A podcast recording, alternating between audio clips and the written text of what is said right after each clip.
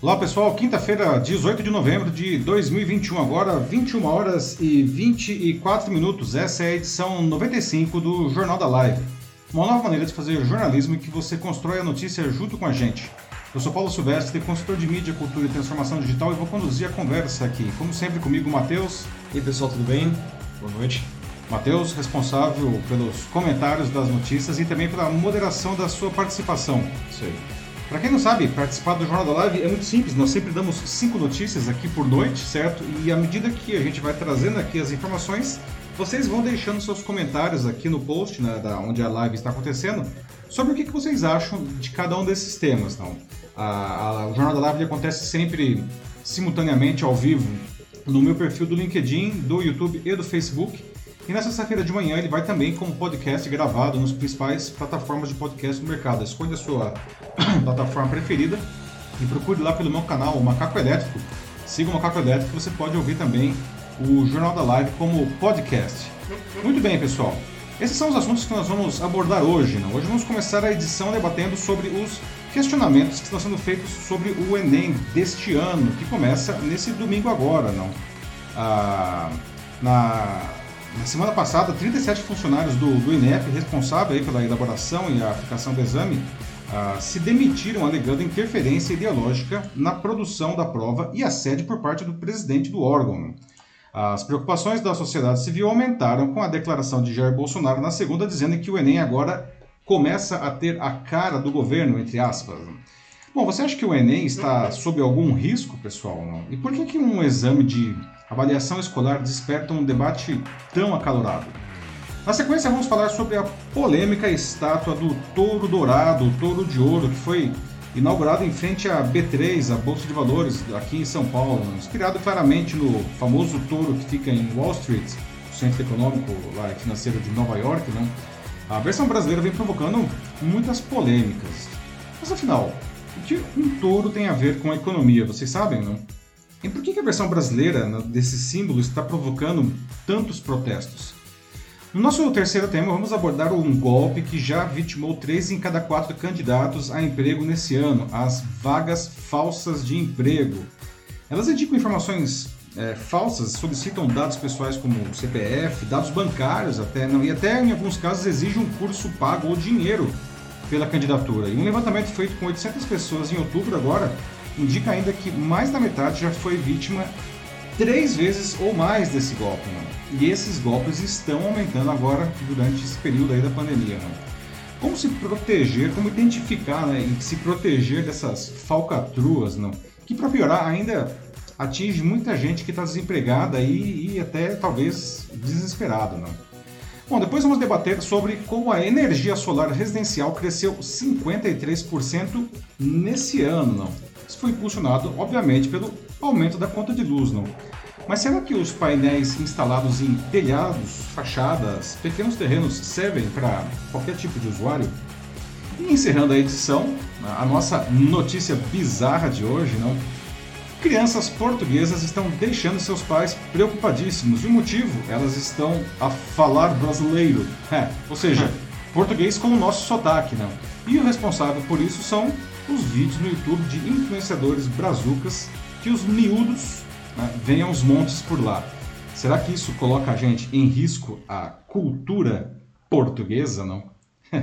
Muito bem, pessoal. Então agora, iniciando aqui a, os debates da edição 95 do Jornal da Live, vamos começar falando de Enem, como eu já disse, não? E nesse domingo acontece a primeira prova, não, é, de duas, não?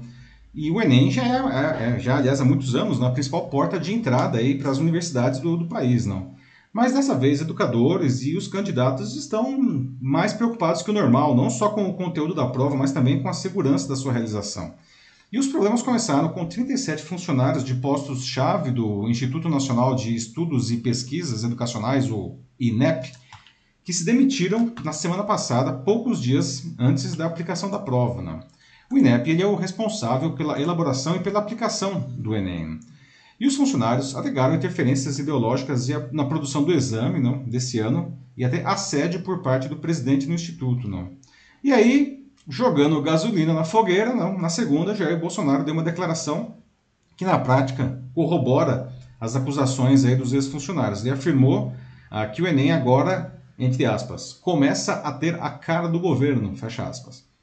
E essa fala provocou fortes reações entre educadores que temem que a prova piore a sua capacidade de avaliação. Né? E ainda aqueles que temem pela própria segurança do exame devido à saída de servidores que gerenciavam ah, processos ligados à aplicação da prova. Né? Então, algumas perguntas que eu já vou deixando aqui para vocês, enquanto eu trago mais dados. Tá?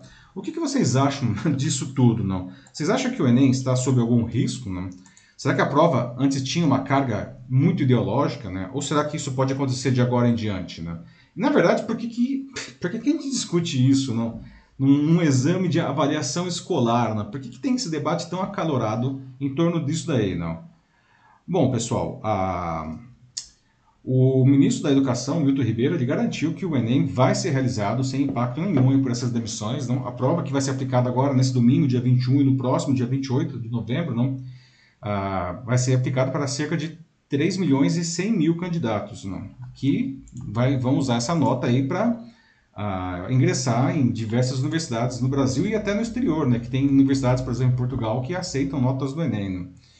Os servidores do INEP que pediram a exoneração alegaram na carta de demissão, entre aspas, né, fragilidade técnica e administrativa da atual gestão máxima do Instituto, além de situações de assédio por parte do presidente do Instituto, que é o Danilo Dupas. Né. O pedido de demissão coletiva começou inicialmente com 13 nomes, mas na sequência mais funcionários decidiram assinar a carta, chegando a 37. E eles relataram tentativas de interferência, sim, no conteúdo das provas para não desagradar o Palácio do Planalto né, na elaboração das questões. E essa debandada do INEP afeta principalmente a diretoria de planejamento de gestão, que abrange duas áreas que são ligadas diretamente à aplicação da prova e à logística do Enem. Né? Entre os servidores que pediram exoneração, boa parte participou da equipe para gestão de incidentes no ano passado, que cuida de eventuais problemas no dia do exame. Né? Por exemplo, é, eles são responsáveis pelo remanejamento de locais de prova no caso de algum problema climático, seja lá qualquer coisa do tipo. Não. E na hora da prova, eh, se tem algum problema, algum incidente, por exemplo, demorar para abrir os portões, são eles que resolvem isso tudo. Não. E com as saídas agora, não está claro quem que vai fazer parte desse comitê de crise. Não. Os servidores também acusam, como eu disse, não, o presidente do INEP de tentar passar uma portaria se eximindo da responsabilidade por eventuais problemas no dia do Enem. E o Dupas ele negou, não, ele veio, já deu, prestou um depoimento aí à Comissão de Educação da Câmara nessa quarta não, e ele negou é, isso daí, não, aliás, na quarta da semana passada. Não. Ah, bom, desde o início do governo Bolsonaro, o INEP vem sofrendo com a saída de diversos servidores que alegam interferência política e a, e a própria desvalorização da técnica na produção do Enem, que é uma prova muito bem elaborada. Não. E tanto que sete ex-ministros da educação chegaram a divulgar em abril uma carta conjunta dizendo que o INEP estava em risco, segundo eles. Né? Os especialistas em educação eles lamentam que o governo esteja usando o INEP nessa guerra ideológica que ele promove para se manter como assunto, né? porque dessa maneira ele, ele mantém as redes bolsonaristas inflamadas para tentar ajudar justamente na reeleição do Bolsonaro no ano que vem. Não? Além disso, a Defensoria Pública da União cobrou na Justiça provas do INEP de que o Enem será realizado em segurança, né? que não vai ter vazamento, coisas do tipo assim. Né? Ainda um grupo de nove deputados federais protocolou nessa quarta ação contra o ministro da Educação, o Milton Ribeiro, né? e o presidente do INEP, Danilo Dupas, pedindo que o Ministério Público Federal investigue por improbidade administrativa e pedem que qualquer agente público né, ah, que tem algum controle ideológico no, do, do Enem seja punido. Não? Agora, uma coisa precisa ser dita, pessoal. A fala do Bolsonaro aí, não, ela é mais uma bravata do que uma coisa é, efetiva, não. Ah, pra, porque, vamos pensar assim, para a criação do, do Enem, não, a, o INEP ele, ele conta com um banco de questões que foram criadas por professores de diferentes universidades. E essas questões elas foram todas testadas previamente com alunos de escolas públicas e privadas do país todo, para que o sistema justamente seja capaz de as classificar como fáceis ou difíceis. E isso é essencial para a metodologia da prova, que é a tal da TRI, a teoria da resposta ao item, que é uma coisa bastante sofisticada. Não? Assim, uh, mesmo sendo uma prova de múltipla escolha, o Enem ele consegue fazer uma, uma avaliação mais qualificada dos candidatos. E aí, o que acontece? Não teve nenhuma nova questão inserida nessa base de dados, nessa base, nesse banco de questões nos últimos dois anos. Né? Então, é, as questões que estão e que estarão na, na prova do Enem desse ano, elas já foram criadas há pelo menos dois anos, né? Ah, o que aconteceu, isso sim, tá, foi uma censura, né? ou seja, retirada de algumas questões da prova que seriam eventualmente sensíveis aí ao Bolsonaro. Né? Mas não, assim, não haverá não, questões no banco com uma ideologia bolsonarista, por exemplo. Né? Bom, o Enem é uma coisa que mexe muito com, com o Brasil, não é? Todas as famílias aí de vestibulandos não passam por, por essa questão, né? É a porta de entrada de todas as federais e de é. muitas é. outras universidades, não? Vamos conferir agora no domingo, nesse domingo e no próximo, o que, que acontece, não? Mas vocês acham que é, corre algum risco, não? O que vocês acham, aliás, dessa interferência política na educação? Não? E será que o Enem agora ele é melhor do que o Enem de governos anteriores, não? E uma pergunta que é muito importante, tá? Muito importante mesmo. Será que uma prova, uma prova como o Enem, pode influenciar a educação de um país como o Brasil? Né? E aí, Matheus, como estamos aí? Vamos lá, né? Vou, vou abrir aqui o A Noite de comentários com um do Joaquim Desidero Neto. Nosso amigo Joaquim, que sempre fala de educação. Muito bem-vindo, Joaquim. Exato. É, vamos lá. É, então, ele disse que deveriam estabelecer os padrões para um melhor sistema de educação, é, pensando aqui no Enem. Talvez reorganizar o, um pouco o planejamento das notas, das provas para os alunos, e que os conteúdos sejam revistos pelos servidores do Enem é, ao lado de organizações, ele fala só. Ele não especifica nenhum tipo de organização, mas que, é, pelo que eu entendo, de que é, isso aí seja mais mais intensificado, né? Tipo, que isso mais transparente, mais, sério, mais transparente. Assim. É. Uhum.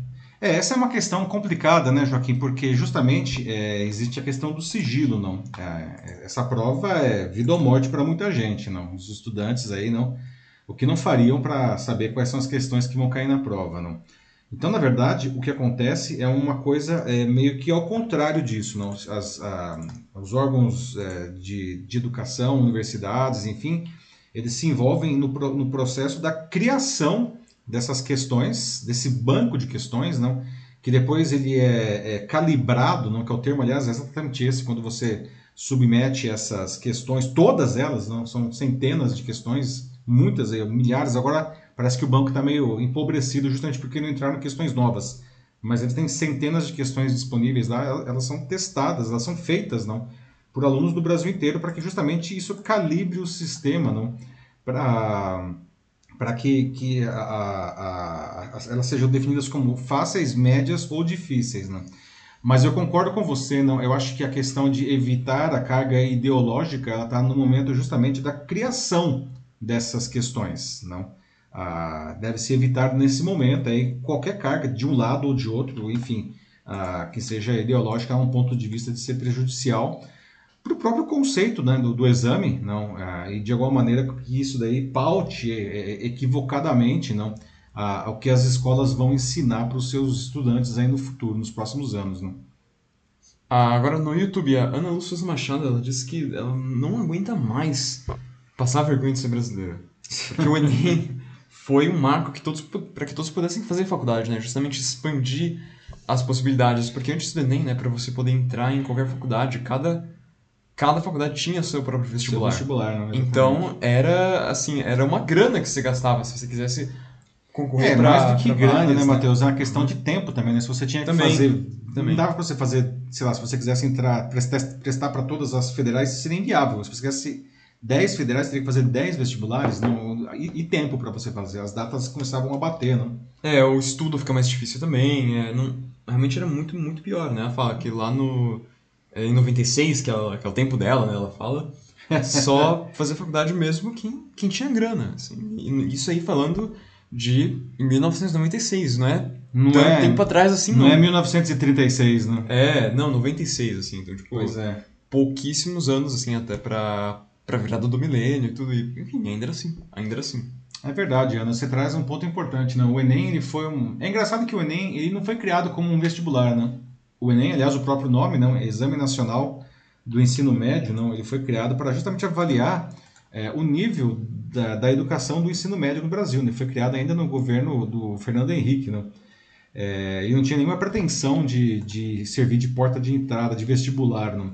Uh, depois criou-se até um ranking, né? as, as, as, escolas queriam quais elas estavam bem ranqueadas no Enem. Nem, o objetivo é. da prova não era esse, ele só queria medir que se os alunos estavam aprendendo ou não. Hoje né? esse ranking, inclusive, é, ele é proibido, se não me engano. É, foi proibido, porque não uhum. é essa a proposta, não. Mas veja só, daí surgiu né, no governo já do, do Lula, não? É, criou-se aí a ideia de, já que essa prova, ela, enfim, é uma prova meio que universal, não? E é uma prova bem feita, efetivamente, não? Por que não usar isso, então, em substituição a, aos vestibulares de todas as universidades federais e quem mais quiser aproveitar essa nota, não? E isso realmente facilitou muito a vida dos estudantes, né? Porque ao invés de fazer trocentos vestibulares, eles fazem um vestibular, ou enfim, um e mais um, alguns quantos, né? Porque algumas universidades ah, acabam não usando o Enem, né? Sei lá, que a USP continua tendo a FUVEST. Aliás, a USP até usa o Enem, né? Mas a principal porta de entrada da USP é a FUVEST, não? Então o Enem foi um, foi um marco assim que facilitou muito o ingresso para as universidades, né? Sim. É, vamos ver quem mais aqui, mas uh, pensando aqui, né, também tipo nessa questão é, ideológica do Enem, uhum. que eles falam, né, que o governo falou muito, que ele bateu bastante agora esse ao longo dessa semana, né, dizendo de que algumas questões elas eram muito carregadas, assim, principalmente aí, é, certamente se refere a questões da prova de humanos, eu imagino. Principalmente, né? Principalmente. É, porque tá, é, muitas vezes a prova, né, ela traz questões é, de, de, temas que são né, discutidos pela... que têm sido discutidos pela sociedade, de uma forma ou outra. Então, você, por isso que você tem até na, nas redações, né, que é sempre, sempre a redação é um tema que é discutido por todo mundo, né? Ah, nossa, qual foi o tema da redação do Enem? Você sempre tem é, coisas como a democratização do espaço do cinema, por exemplo. É, o respeito, assim, tipo, à diversidade, né? Tipo, ou a adesão de deficientes visuais no mercado de trabalho. Você hum. lembra qual foi a, a, o tema da sua redação quando você fez o Enem, Matheus? Eu acho que foi um desses dois, por isso que eu falei eles. Porque um desses acho que foi quando eu fui treineiro e o outro foi o, o que era. que eu fiz foi mesmo. Foi pra valer. É, eu, se não me engano, acho que de deficiências visuais foi o que eu fiz mesmo. Uhum. Foi no, no, no, meu ano de. Enfim. foi pra valer. Sim, sim. Mas, enfim, ou também questões de gênero, questões de racismo também aparecem muito na, na prova, porque é o que as pessoas hoje estão é, falando a respeito. E não é uma questão assim. Que são questões né, ligadas, inclusive, aí ao, enfim, identidade desenvolvimento e ao desenvolvimento da sociedade, né? Sim. E realmente está na pauta do dia, né?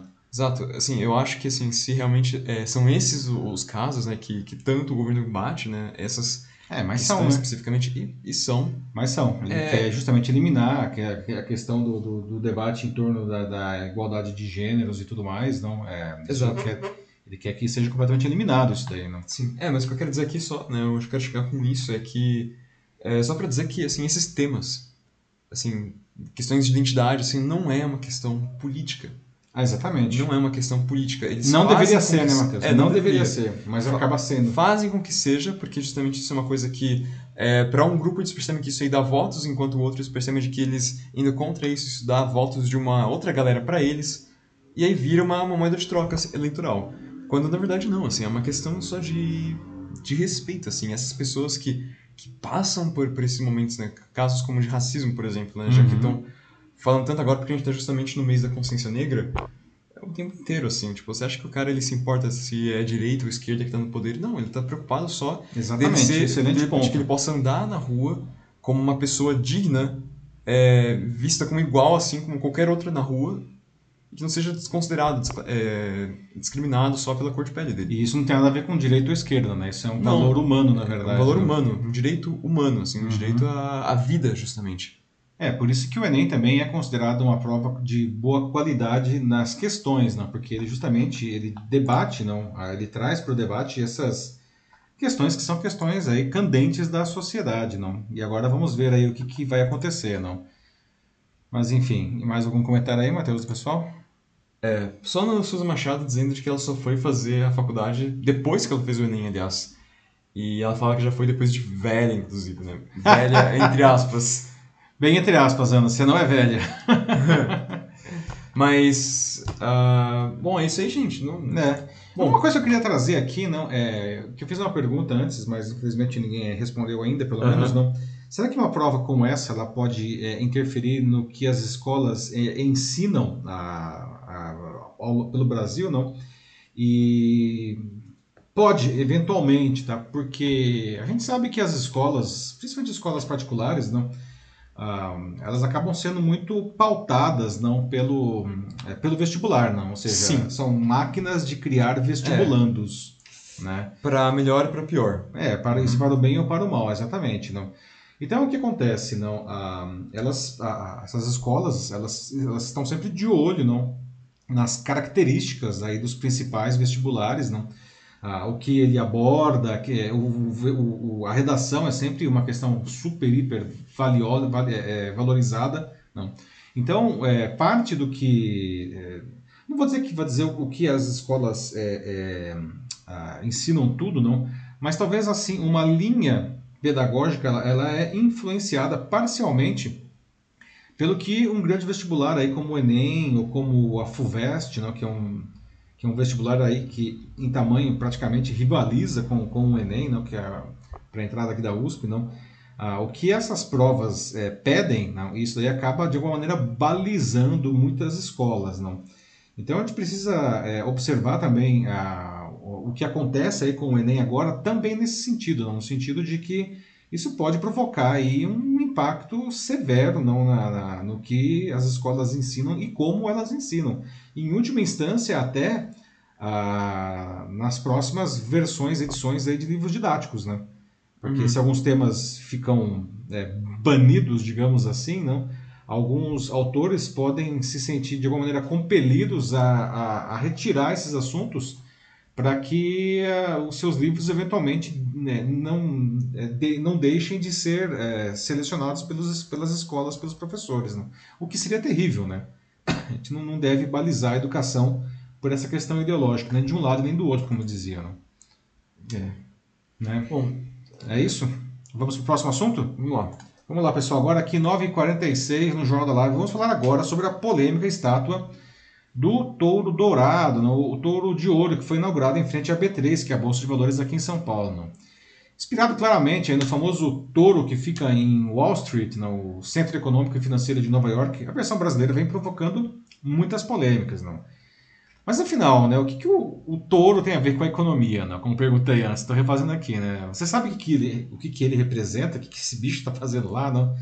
Uh, será que a hora em que ele foi inaugurado aqui, a versão brasileira desse touro, será que essa hora foi adequada? Né? Já vou explicar por que, que eu estou fazendo essa pergunta. Né? E por que, que a versão brasileira desse símbolo está provocando tantos protestos? E por fim, uh, um mistério para muita gente, porque é, que está aparecendo muitas fotos nas redes sociais de um pessoal tirando fotos segurando os testículos da estátua do touro. É, não sei se vocês já cruzaram com isso, porque os testículos estão lá bem expostos assim na estátua. Esse é o touro, não?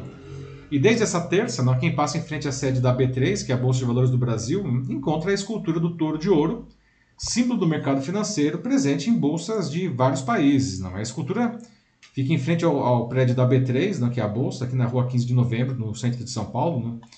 O, ela é a, a, obra do artista plástico e arquiteto Rafael Brancatelli, não, ah, e foi patrocinada aí pelo economista e apresentador Pablo Spire, não. Ah, eles foram responsáveis então para a execução desse projeto junto com a P3, né?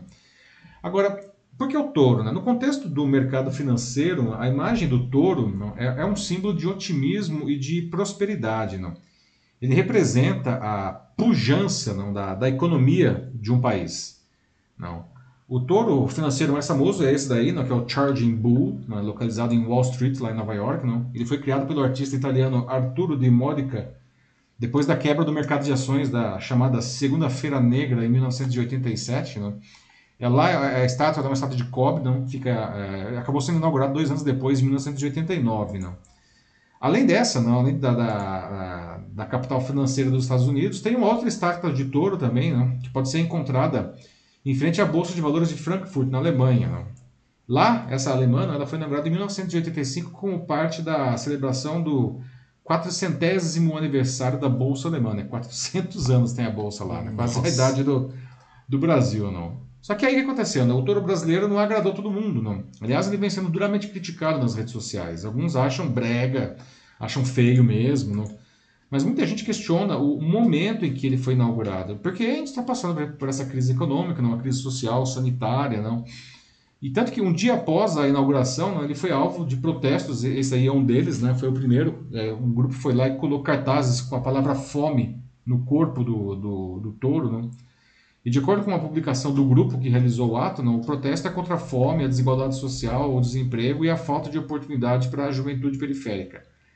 O, protesto foi super rápido, né? ele durou cinco minutos só porque aí chegaram lá os seguranças da bolsa, não?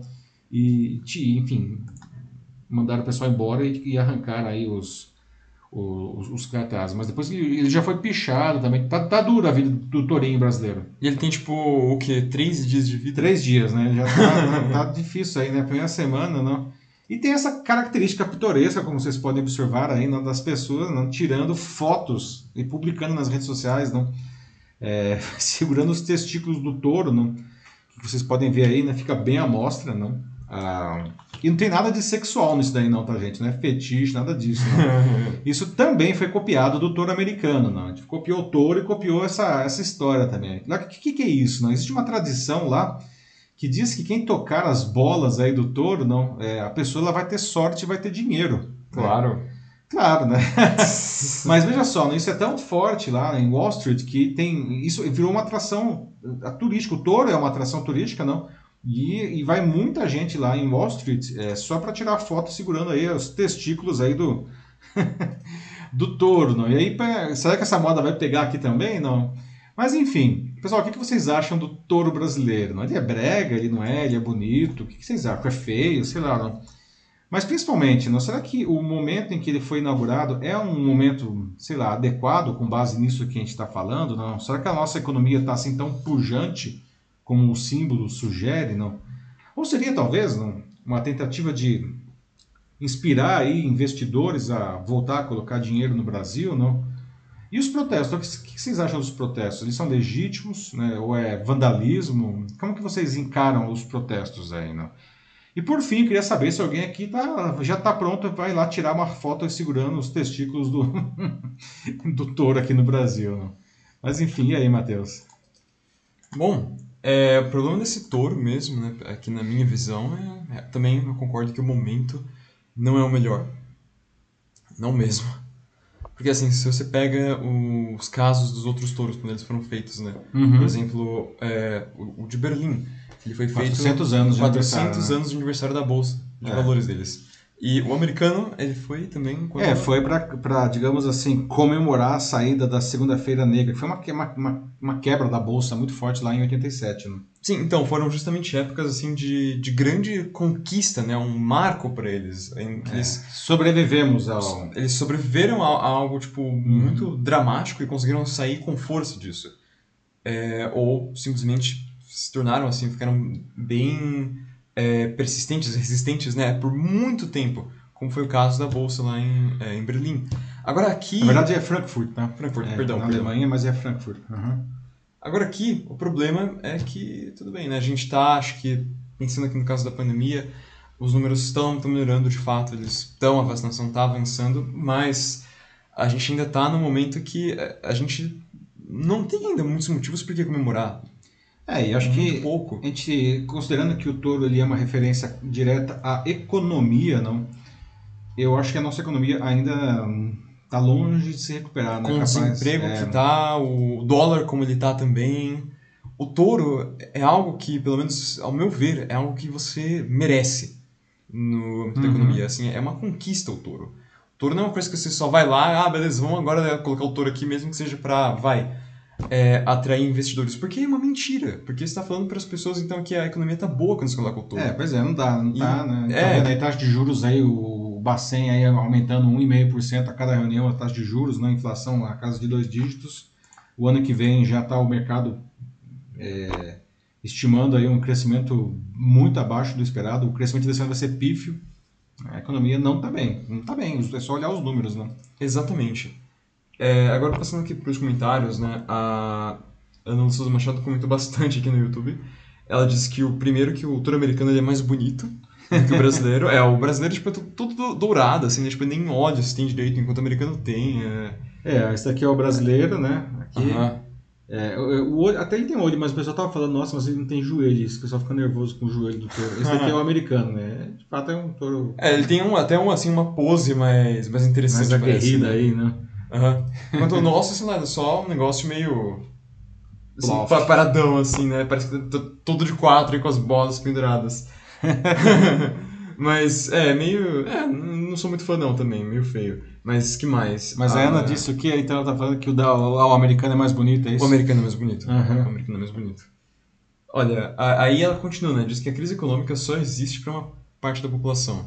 E o resto, que é, diga-se de passagem, uma parte pequena esse resto, a vida vai muito bem. É, então, é, pois é, é. isso é um ponto muito interessante que você traz, não é, não é, Isso não é uma coisa só do Brasil, isso é absolutamente em qualquer país do mundo, mesmo nos países mais miseráveis, não. Sempre tem alguém com dinheiro, né? Nunca o país está inteiro miserável, né? Você pode estar tá, assim mais ou menos miserável, mas vai ter uma parcela da população que sempre vai ter dinheiro. É a regra do jogo, do capitalismo, e não só do capitalismo, não. Mesmo na época dos países socialistas, lá na União Soviética, tinha a elite econômica também, que era no caso, a elite política. Não? Da... A gente vê isso na China hoje também, enfim. Ah, talvez aí o pessoal que fica ali na rua 15 de novembro, não? que é o centro financeiro aqui de São Paulo, não, talvez para eles a situação não esteja tão ruim assim. Talvez eles achem que a economia esteja pujante a ponto de merecer um touro. Não? É um ponto importante que você traz aí, Ana. E, ah, pessoal, uma coisa, tá? O pessoal fala que o touro foi patrocinado pelos Faria Limers aqui em São Paulo e, e eles acham que o touro está na Faria Lima. Não, ele não está na Faria Lima, ele está na 15 de novembro, que é bem ali no centro de São Paulo, é, na frente da, da do prédio da, da, B3, que é a Bolsa, né? A antiga Bovespa. O que mais aí, mano? Uh, o que mais? A Ana também escreveu um pouco mais antes de passar pro, LinkedIn. Uhum. É, também, ela disse que vai puxar o saco do, couro, do touro também. Pois é, a próxima vinda a São Paulo aí, Ana, não pode deixar de dar uma passadinha lá para tirar essa foto memorável. É, e para finalizar, ela também diz que ah, depois que a Amazônia não pegar mais fogo, aí a gente pode falar de uma economia boa, né? Ah, pois é, uhum. eu ouvi essa história também de que a Amazônia não pega fogo, né? Repetida no, no, no final da semana aí, né? Ó, quem mais? Agora tem aqui a Veralice Oliveira no LinkedIn. Olá, Veralice. Fala que o Brasil está, de fato, muito confuso, né? Pessoas passando fome, os índios morrendo abandonados pelo Estado. Teve até, inclusive, um confronto recentemente entre Exato. indígenas e lá em Roraima, né? lá em Roraima. Sim. Exato. É, e o povo me inaugura um touro dourado. Socorro, emoji de palhaço. é, né, Vera Alice? É Cada um com a... É, pois é, né, Matheus, né?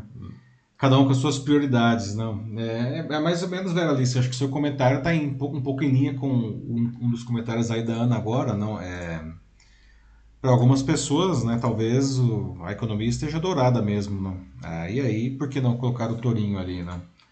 É. com a bolsa em queda também. Vai, Tourinho, vai. Pois é, vale dizer que a bolsa também está em queda, não? E o dólar está em alta, né? Então, enfim, mas enfim. É, não, foi um péssimo momento, assim. Até mesmo eles poderiam ter percebido com a bolsa em queda, né? Tipo, enfim. Agora, o Joaquim Deser Neto tá aqui. Uhum. Ele diz que, ok.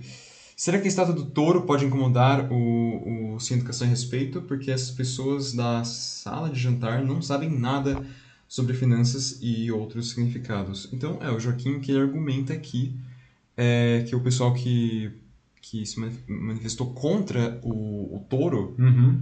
é, não tem um conhecimento assim certo assim, para entender de que talvez realmente aí pelo para que eles possam ver do, enxergar do lado né, do, do pessoal que, que colocou o touro, né, que é o pessoal aí da bolsa, que para eles a economia tá boa, né, a economia tá saindo, enfim, talvez de uma, um período muito ruim e é, quem foi lá protestar, que segundo o Joaquim, não tem Não entendeu aí o. Não entendeu a mensagem.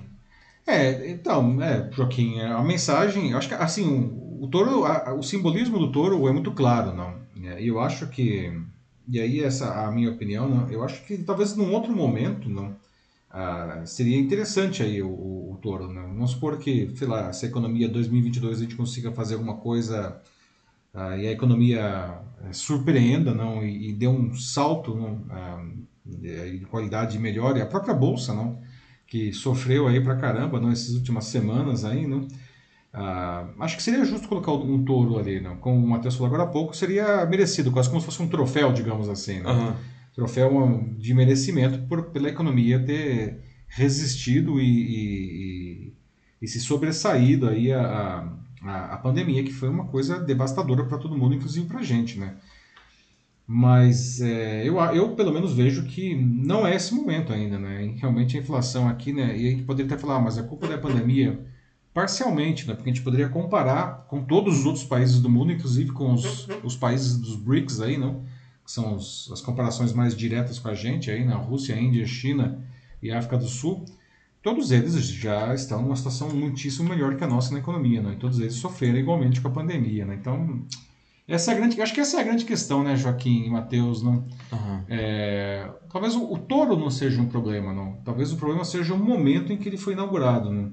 Não sei. E mesmo que realmente as pessoas que foram se manifestar lá, é, talvez realmente elas não entendam nada sobre sobre o mercado financeiro, sobre é. os investimentos, sobre a bolsa, mas... Ou elas têm a pauta delas lá, né? Uma pauta, enfim, de, é, de inclusão, né? é. né? o, o, grupo mesmo que colou lá os cartazes, né? do tipo, ah, desigualdade quanto as pessoas da periferia, eles têm uma pauta econômica eh, regional, local, né, própria, não? Que não conversa com a pauta, talvez, da Bolsa de Valores, não? Certamente tem um, um choque de mundos aí, não? Exatamente, porque é que tá dando essa... É, tudo bem, regional é deles, mas uma coisa que não é se espalha, né? Tipo, é a realidade claro. de Exatamente, muitos, né? muitos brasileiros que eles trazem lá, assim. Então, é, esse que é o problema, esse que é o grande choque, né? Você tem esse grupo, então, de né, do, do pessoal da, da bolsa, de investidores, gestores, que eles vão lá e colocam um touro lá. Uhum. Enquanto. Talvez isso possa parecer um pouco. Desculpa te interromper, Matheus, mas talvez isso possa parecer um pouco ofensivo para esse grupo. É, né? insensível mesmo. Assim, insensível, assim, porque... acho que é isso. Né? É, exato, tipo, enquanto eles fazem isso, eles estão celebrando uma suposta vitória, enquanto o pessoal da, da periferia eles continuam morrendo de, de fome. E não só isso, mas falta de outros cuidados básicos, inclusive relacionados a, a pandemia, própria pandemia. E, e, o desemprego, uhum. que continua altíssimo, né? Infelizmente, a gente não pode catar nenhuma vitória com relação ao emprego, aí continua em 14%. Né? Então, exato, mesmo que eles não entendam nada de finanças e, não sei, talvez o pessoal que está lá na bolsa já viu alguma alguma coisa vai acontecer mais para frente que vai resultar numa melhora, eu não sei, né? Eu também não sou uma especialista, eu não sei, mas o, o problema é que é o que faz com que essas pessoas vão até lá, que é o que elas quiseram passar também com o protesto delas, é que assim, independente do que está acontecendo na bolsa, independente do que os caras estejam prevendo, não vai salvar quem está morrendo de fome agora. É, uhum. mas acho que o mais cruel dessa história é que os próprios economistas não veem essa melhora. Né? Como eu disse, eles estão constantemente revisando para baixo a expectativa de crescimento, não só desse ano, como 2022. Né? Ou seja, 2022 eles já estão cantando a bola que vai ser um ano ruim. Né? É, é. complicada a situação. É, é mais um ano de melhora lenta, lenta, lenta, lenta. Né? É, pois é. Sofrendo muito ainda. Vamos para o próximo? Vamos para o próximo assunto aqui? Vamos ver aqui que horas são 10 horas e 2 minutos agora, pessoal. No nosso terceiro tema, vamos abordar um tipo de golpe que cresceu muito durante a pandemia, inclusive, não, que é a falsa vaga de emprego. Não? A gente está falando de desemprego aqui, ainda por cima tem vagas falsas. Não? Bom, além do crescimento do desemprego no Brasil causado aí pela pandemia, não, é, na verdade cresceu e estabilizou, diminuiu um pouco, mas enfim, continua ainda com muito alto, não.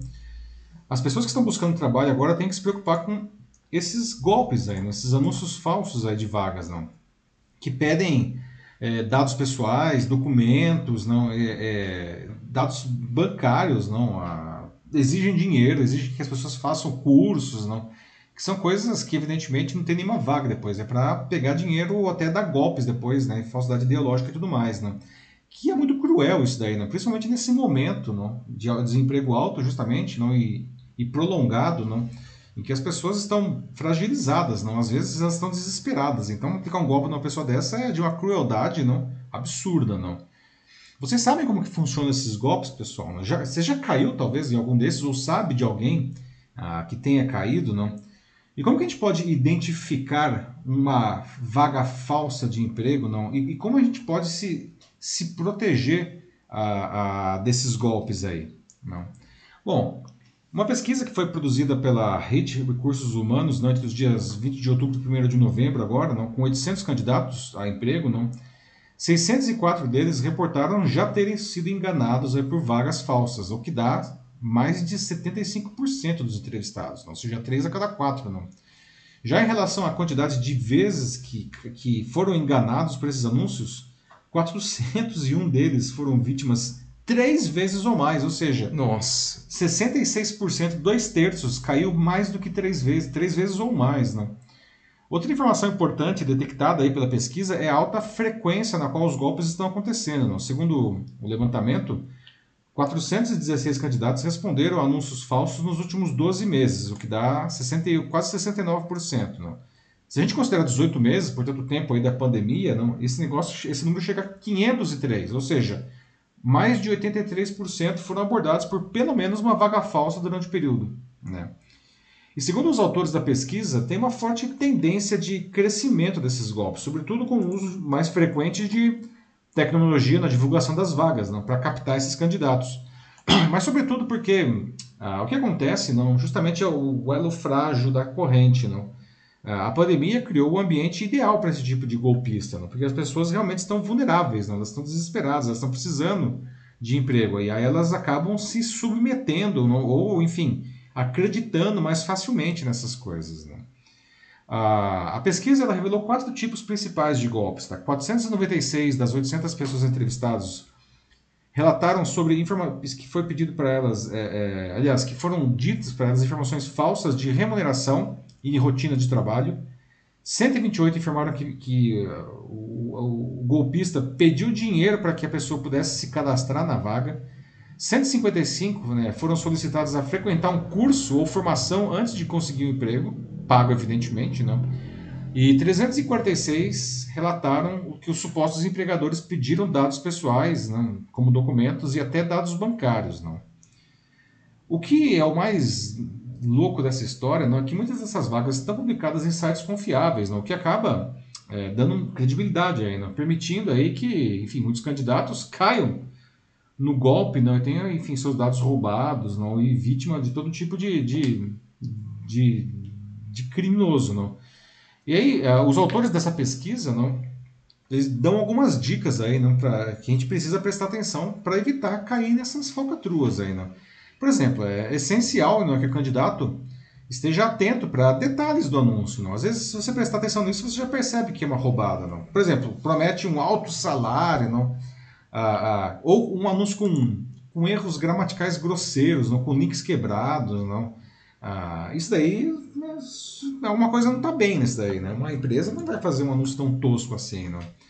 Além disso, quando se trata de uma tentativa de fraude, não, o golpista ele normalmente não costuma se identificar, não. As, as mensagens são muito vagas, né? Então é, isso daí não é normal, né? Não é, não é a empresa ela se identifica, né? Ah, ou pelo menos o recrutador, né? Às vezes tem lá, sei lá, um headhunter fala, o nosso nosso cliente não abriu o nome ainda, mas enfim, o headhunter você sabe quem que é, o recrutador, não? Salário muito alto para poucas horas de trabalho, bom. Como diz o ditado, né, Matheus? Quando a esmola é grande, até o santo duvida, né? Então, é, é claro que tem diferenças de salários entre empresas para o mesmo cargo, mas não dá para ser uma diferença de 200%, né? Então, se for um negócio muito, assim, absurdo, não desconfia mesmo, não. Ah, outra coisa, outra dica que os especialistas dão, né? Quando você está se candidatando para uma vaga, não, é muito importante você ter em mente que na primeira fase do processo seletivo, o recrutador ele só vai precisar de informações muito básicas, tipo nome, sobrenome e dados de contato, contato, né? Tipo telefone, e-mail, só. Né? Então, se o cara já pedir de cara seus documentos, dados bancários, não. É, roubado. E os três dígitos de trás do cartão de crédito? É, pois é. As pessoas são bem loucas, não? Então, as empresas também não podem, tá, gente? Isso é uma dica importante. Não podem exigir que o candidato faça um curso ou pague taxas aí para participar do processo seletivo. Não. Se exigir isso daí, corre, tá? Não quer? É cilada, Bino. Uhum. É, não é, é cilada, Bino. Não, mesmo que você seja também uma empresa legítima, se você oferece isso aí, né? Tipo, ou melhor, não oferece, mas obriga o cara a fazer, aí já deu problema, assim. É, né? é uhum. antiético no mínimo isso daí, não. Mas enfim, não. E por fim, última dica, tá? Desconfia de anúncios de vagas com links que. Sabe quando você entra assim, o endereço é uma coisa muito esquisita, com um monte de letras aleatórias, ou só os números, só o IP assim, não? Que não aparece o nome da empresa, o nome do recrutador. Isso daí também péssimo sinal, né? Péssimo sinal, porque normalmente isso daí né, indica golpistas que estão lá, enfim, com sites temporários para coletar seus dados, mandar vírus, todo tipo de porcaria, né? Então, um negócio assim, com um endereço lá na internet de um negócio de um, assim, aleatório, né, também Né. desconfia, né? Não, não vai. Então, eu queria ouvir de vocês. Pessoal, vocês já, já, já conheciam esses golpes, não? Sabiam que isso está acontecendo? E olha, não é pouca gente, não. Segundo essa pesquisa, tudo bem, talvez o universo da pesquisa não tenha sido muito grande, mas três em quatro pessoas pesquisadas caíram pelo menos uma vez, não? E dois terços caíram três vezes ou mais. É muita coisa. E um momento delicado que a gente está passando, né? Vocês conhecem alguém, ou talvez vocês tenham caído golpe, se quiser compartilhar a sua experiência, não? Como que é isso, não? Já sabem agora como se proteger? e aí, o que o pessoal está dizendo aí, Matheus? Bom, é... não muito ainda, eu acho que o pessoal está formulando as ideias. O Rubens Everaldo fala, né, tipo, vagas fakes, ufa, né, puta, ufa mesmo, né, tipo, quando a coisa... A que ponto chegamos, né, É. Rubens? Não, não, é, é patético isso, assim, sério. Quererem tirar vantagem das pessoas dessa forma. Não, e é aquilo que a gente está falando, né, Matheus? É um momento em que o sujeito está fragilizado, não?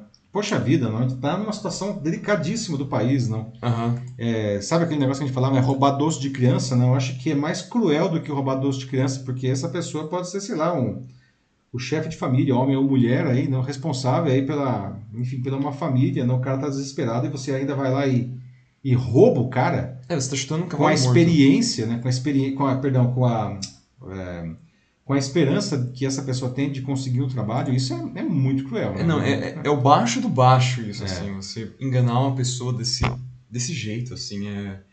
É nojento até, eu diria. Pois é, nossa senhora, né? Enfim.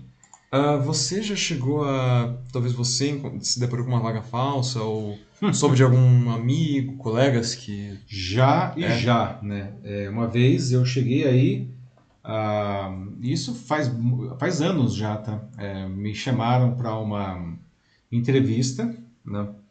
É, num, assim, num escritório bacana. Aliás, era a Faria Limer, lá ficava na Faria, na Faria Lima ali o, o escritório, perto ali do, do, do prédio do Google lá, não? É, Era um escritório pequeno, mas era um escritório ajeitado, não? E para uma vaga bacana, assim, né? uma vaga de diretoria super top, mas para que eu pudesse prosseguir com o, o- com o processo, eu tinha que, é, que me associar, tinha que virar cliente da consultoria de recrutamento, Hum. que eles iam me explicar, enfim, como me posicionar na, na, na entrevista, o que, que eu tinha que destacar, não sei o quê. Mas que isso tinha a ver com você virar um cliente deles. É, eu tinha que ver, É. então. É, pois é, não. Claro que isso começa era aí. pago, não. E era caro, tá? Era caro. Eu me lembro, poxa vida, esse negócio deve ter uns 10 anos, assim, essa história. Eu me lembro que há uns 10 anos custava alguma coisa como 2, 3 mil reais para receber essas dicas douradas dos caras. Ah, e um detalhe importante, né?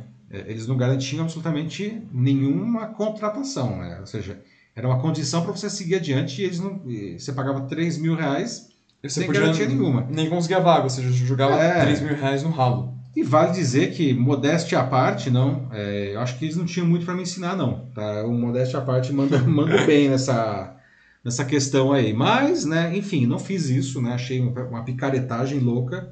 Fiquei bravo que eu fui lá, perdi meu tempo, né, para ir naquele lugar para ouvir essa proposta indecorosa, não. Mas, pô, já aconteceu comigo. É. Mas, felizmente, não caí, né? Não, não dei grana pro bandido aí.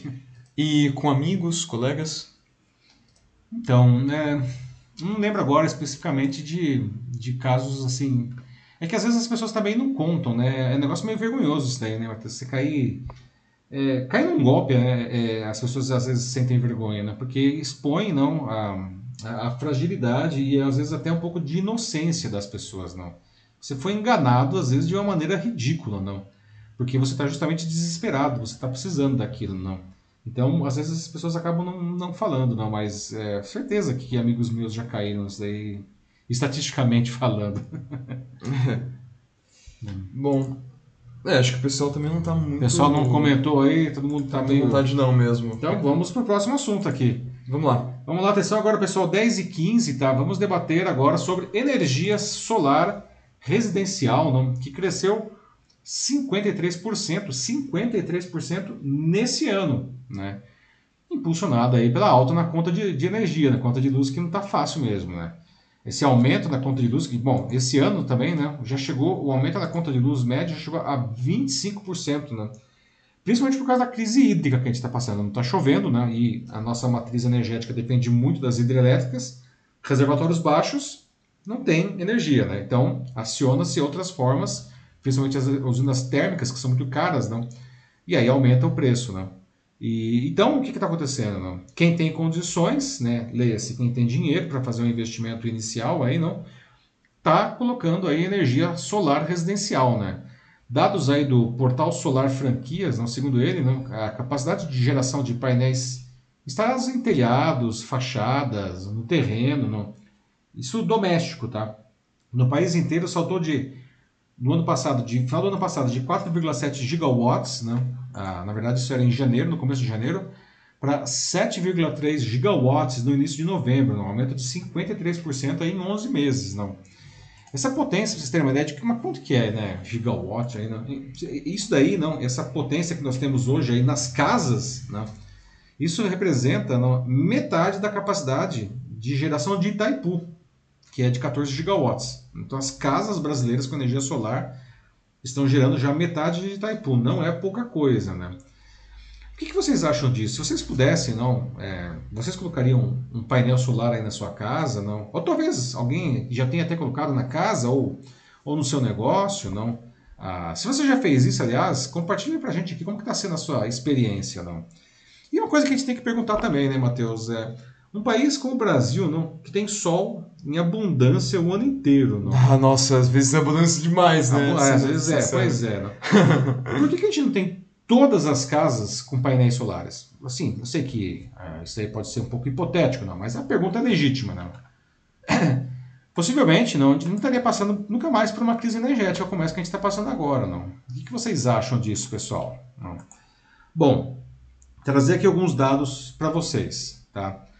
No total, não, a capacidade de geração solar no Brasil, aí incluindo as residências e também a parte é, é, comercial e as usinas, não, é de 12 gigawatts. Não. Na semana passada chegou a 12 gigawatts. Lembrando que Itaipu ela, ela gera 14 gigawatts. Não. No Brasil, o solar já gera 12. Não. Ah, e, mas aí, se você considerar o total da capacidade de geração de energia no Brasil, não, ainda é só 7%. Aqui, o Brasil ele gera hoje 180 gigawatts. Não? Os especialistas afirmam que a evolução desse mercado aí, não, doméstico confirma que cada vez mais os consumidores estão tomando consciência não, da necessidade de buscar soluções que sejam sustentáveis para enfrentar essas tarifas né, de energia elétrica que estão muito caras. Não? E que às vezes a gente não tem muito controle por questões climáticas, que é o caso que está acontecendo agora. Não?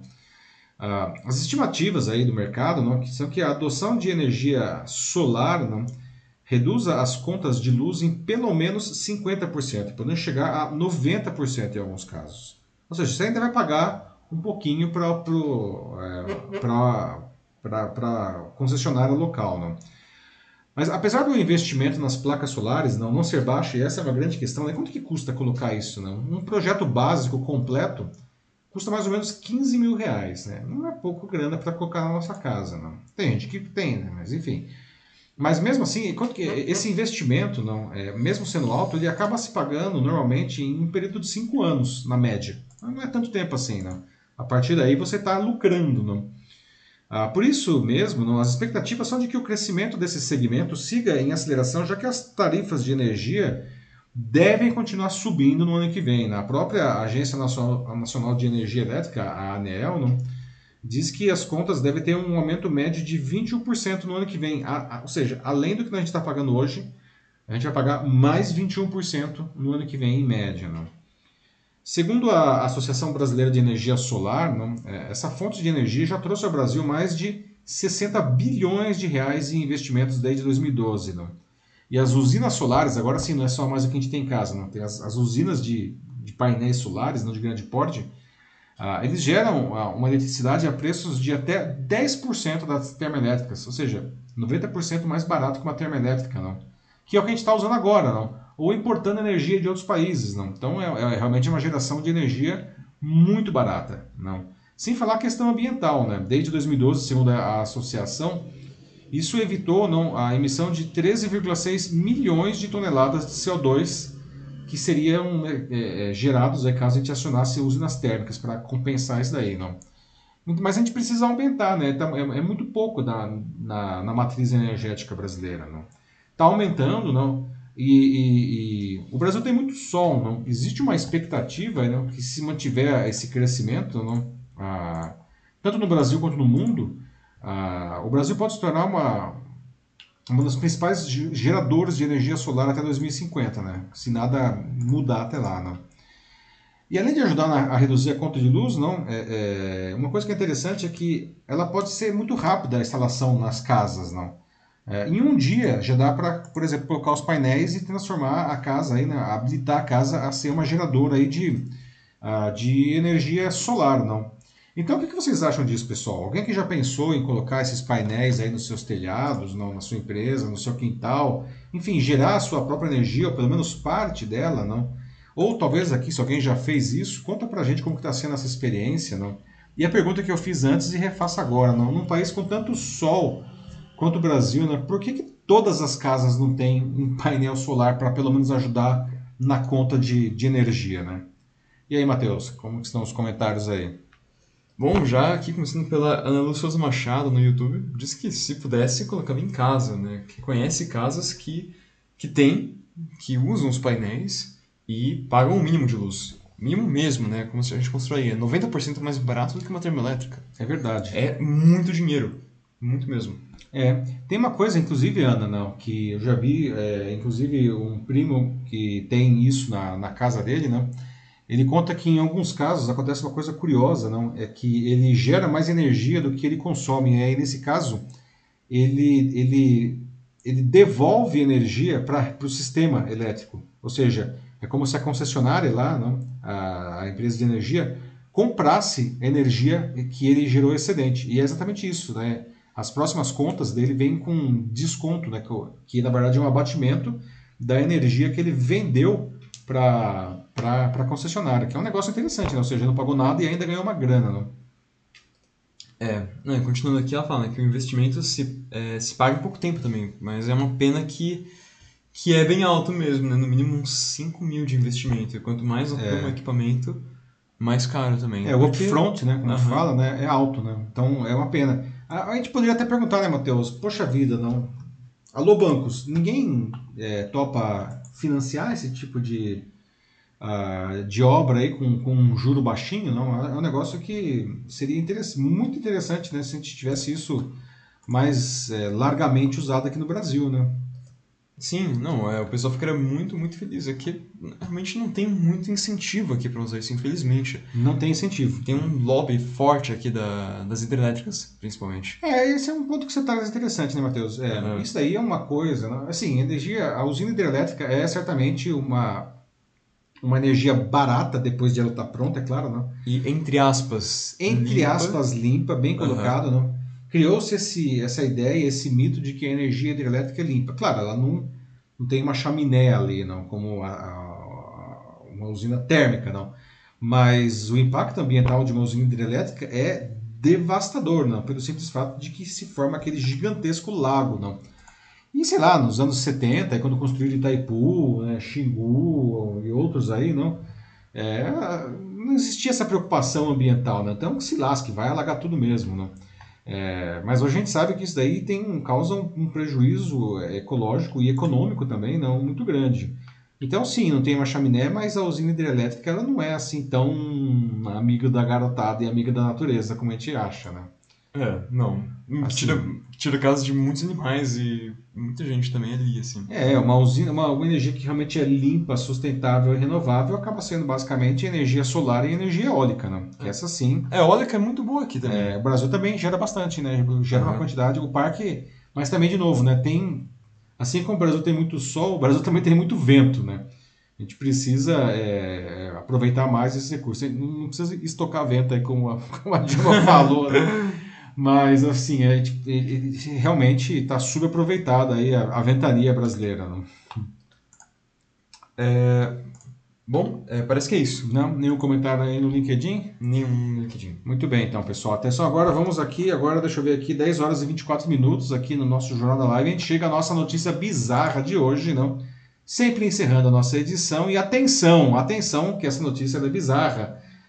Será que a ex-colônia está se rebelando contra a ex-metrópole? Não. Como assim? Pois saibam é que as crianças portuguesas estão deixando seus pais preocupadíssimos, não tudo porque elas estão a falar brasileiro, ou seja, português com o nosso sotaque, né, aqui do Brasil, não. E o responsável por isso são os vídeos no YouTube, não, de influenciadores brazucas que os miúdos, como são chamadas as crianças por lá, não, vêm aos montes, não. Será não que a pessoa tá, os pais lá e alguns estudiosos, educadores portugueses estão preocupados, não, achando que aí tem que não, não dá, né? Será, mas será que, gente, será que isso coloca em risco a cultura portuguesa, não? O sotaque brasileiro não tem criado polêmica entre alguns pais, não e até educadores lá, né, e virou tema na imprensa local depois do aumento do intercâmbio cultural entre os dois países nos últimos anos, em virtude, enfim, não só das ondas migratórias, como também da pandemia, né? que no caso aí do online. Né? O Diário de Notícias, que é um dos principais jornais portugueses, não, ele chegou a publicar uma reportagem alertando, na semana passada, alertando para esse temor. Não?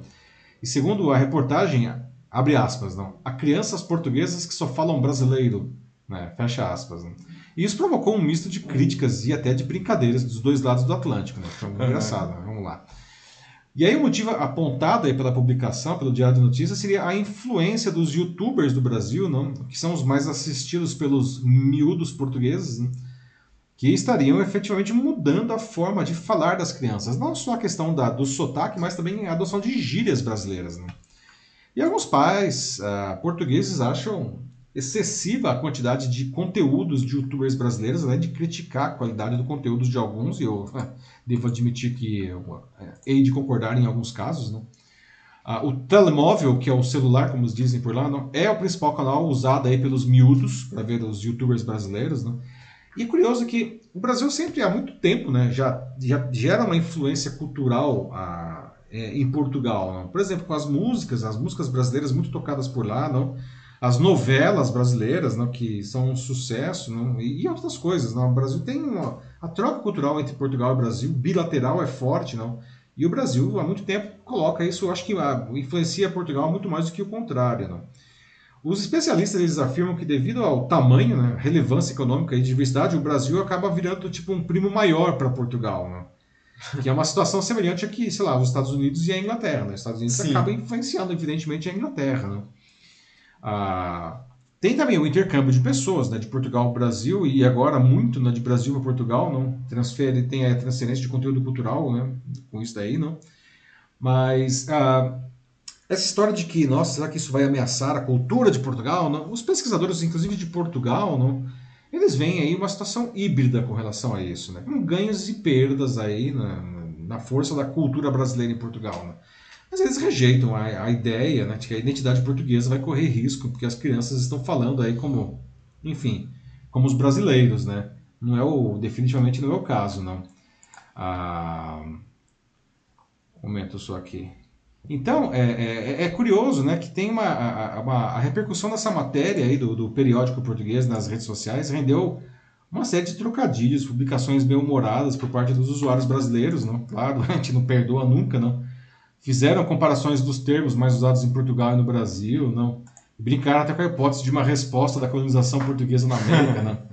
Mas, né, no entanto, no meio dessas publicações, alguns usuários iniciaram um debate, inclusive usuários portugueses, não, sobre xenofobia, não, ah, envolvendo um preconceito linguístico, não. Os caras, eh, os portugueses dizendo que aquela matéria do Diário de Notícias, fala, cara, isso, isso é, essa matéria é, é xenofobia, não. E uma coisa que é curiosa, não, é que o youtuber brasileiro Lucas Neto, que aí vocês podem ver, não, é um dos mais vistos pelos miúdos lá em mar, não? Ele chega a fazer shows ao vivo em várias cidades portuguesas, não? tamanho o sucesso que ele faz lá. Aliás, nessa semana ele está com três shows em Lisboa, lotados, esgotou já. Uau! É. E, e aí ele, tá, ele, foi colocado no centro dessa polêmica, não, o Lucas Neto. E ele já deu a solução. O que, que ele vai fazer? Ele vai dublar os vídeos dele em português português de Portugal. É sério, gente, isso não é piada, né? Ele vai ter vídeos dublados em português para evitar aí não e como desconforto aí, não? Nossa, e como funcionaria isso? Tipo, ele vai fazer um, vai forçar um sotaque português nele mesmo? Assim? Então, eu não entendi se é ele que vai fazer essa dublagem, porque na verdade ele vai dublar em vários idiomas, não? Ele vai dublar em inglês, em francês, sei lá, em espanhol. Eu não sei se ele vai fazer. Bom, ele não vai fazer todos esses idiomas, é. mas eu não sei se pelo menos o português de Portugal é ele mesmo que vai fazer, né? Queria saber depois aí. É, tipo, ah, certamente ele tem gente contratada para isso, né? Mas é, seria definitivamente não é um problema, né? É, é, não, não, não, não, não mesmo. É que, caramba, né? É, brasileiro tentando fazer sotaque de português é uma tragédia, assim como a gente tentando falar o portunhol, né? É, uma, é muito vergonha alheia, né? Então eu prefiro que ele contrate um português mesmo para fazer essa dublagem. Ai, ai, que, que o pessoal tá, o pessoal deu algum comentário aí com relação a essa bizarrice aí, não da, das crianças portuguesas que só falam brasileiro, a né, Ana, dos miúdos, né, como dizem. A Ana Lúcia apareceu aqui, né, sempre presente nas notícias bizarras, falando né, de que, né, é, que essa é a nossa vingança e que a gente vai colonizar Portugal sim. Ah, então, é, né? Tá vendo aqui uma colonização reversa, é isso que a gente tá vivendo agora. É, pois é, não, é, não sei, mas a questão cultural tá forte realmente, não, Boana vingança aí da, da, da ex-colônia, não? não, quem diria que a nossa condição reversa viria de um cara que a grande, o grande feito dele, por qual é conhecido, é se afogar em uma banheira de Nutella. Ah, pois é. é. Pois é, podia dormir sem essa, Matheus. É, os conquistadores vêm em todas as formas, né, em todos os lugares. Pois é, não, inclusive uhum. da banheira de Nutella, não. Nossa senhora, não. Poxa vida, né? Pô, já que a gente vai recolonizar aí, né, devolver a colonização, podia ser como uma coisa melhor, né? Nada contra o Lucas Neto, mas, porra, né? desculpa, desculpa o francês, inclusive, aqui, mas. é, enfim, mas enfim, cada um consome o que quer, né? E os miúdos portugueses, pelo jeito, adoram isso daí, né? Ele tá super bem, tá ganhando seu dinheiro aí, honestamente. E vamos que vamos, cara. Vai dublar os vídeos em português de Portugal agora e vamos que vamos. É, é um caso, assim, muito louco mesmo, assim. Eu nunca, eu nunca vi algo assim acontecer mesmo. Tipo, é pelo menos é, eu, é a primeira vez que eu escuto uma coisa assim. Você ter um idioma que vai se perdendo por conta da, da influência e do, é, de, de vídeos, né? Tipo, nas redes sociais mesmo. Mas aí é que você uhum. vê a força de, da, dessa mídia, né, Matheus? Não veja que as Sim. novelas, não, que é um produto de exportação brasileiro é histórico, Verdade. não, uhum. as novelas não conseguiram fazer isso e agora os vídeos no YouTube estão conseguindo fazer isso. E não é só, tá? Não é só no eh, essa história de Portugal que você sabe, né? A gente tem aí a nossa, a, enfim, a sua sobrinha, a sua priminha lá no Peru, não? O Peru fala espanhol, né? Mas ela também vê muitos vídeos no YouTube e ela tá, né, a segunda mãe, ela está adquirindo sotaque mexicano. É verdade, sim, por causa dos programas que nós Sotaque mexicano, exatamente. Uhum. Né? Por quê? Por causa dos vídeos de youtubers mexicanos. Então, a peruana que fala como mexicano, portugueses que falam como brasileiros. É, e acho que eles estavam com essa mesma preocupação, né? Ah, nossa, que agora a filha tá ficando mexicana, né? Mas é, é fala, órale, órale! Uhum. Ai, é, gente, é, é, sério, a influência é implacável, é implacável. Né? As gírias, tudo, né? Mano, né? É, e outras coisas aí, não. Nossa, um português falando mano, né? Aí, mano! o mano, o mano, né? Não sei nem. Nossa, que coisa horrível.